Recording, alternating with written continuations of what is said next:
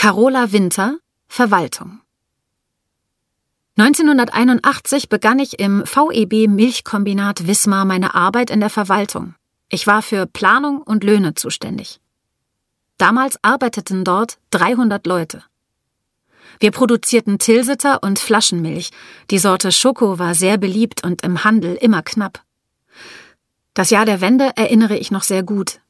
Die Zeit der Montagsdemonstrationen. Ausgerechnet am Tag der Maueröffnung hatten wir unsere Brigadefeier. Nach der Wende wechselte ich in den Vertrieb. Unseren alten Chef hatten wir mit Sitzstreiks weggemeutert. Der Konkurs im Dezember 1993 war schlimm. Ich hatte ein kleines Kind und wusste nicht, wie es weitergeht.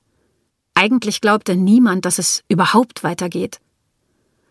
Dann kam Paul Rücker mit seinen beiden Söhnen.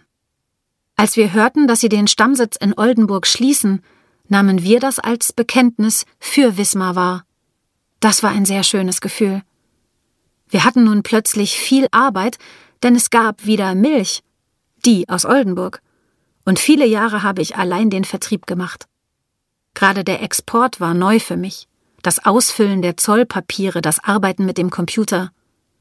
Wir lieferten bald nach Russland, Saudi-Arabien, Bulgarien und in viele andere Länder. Da war ich mächtig stolz. Man stelle sich das mal vor.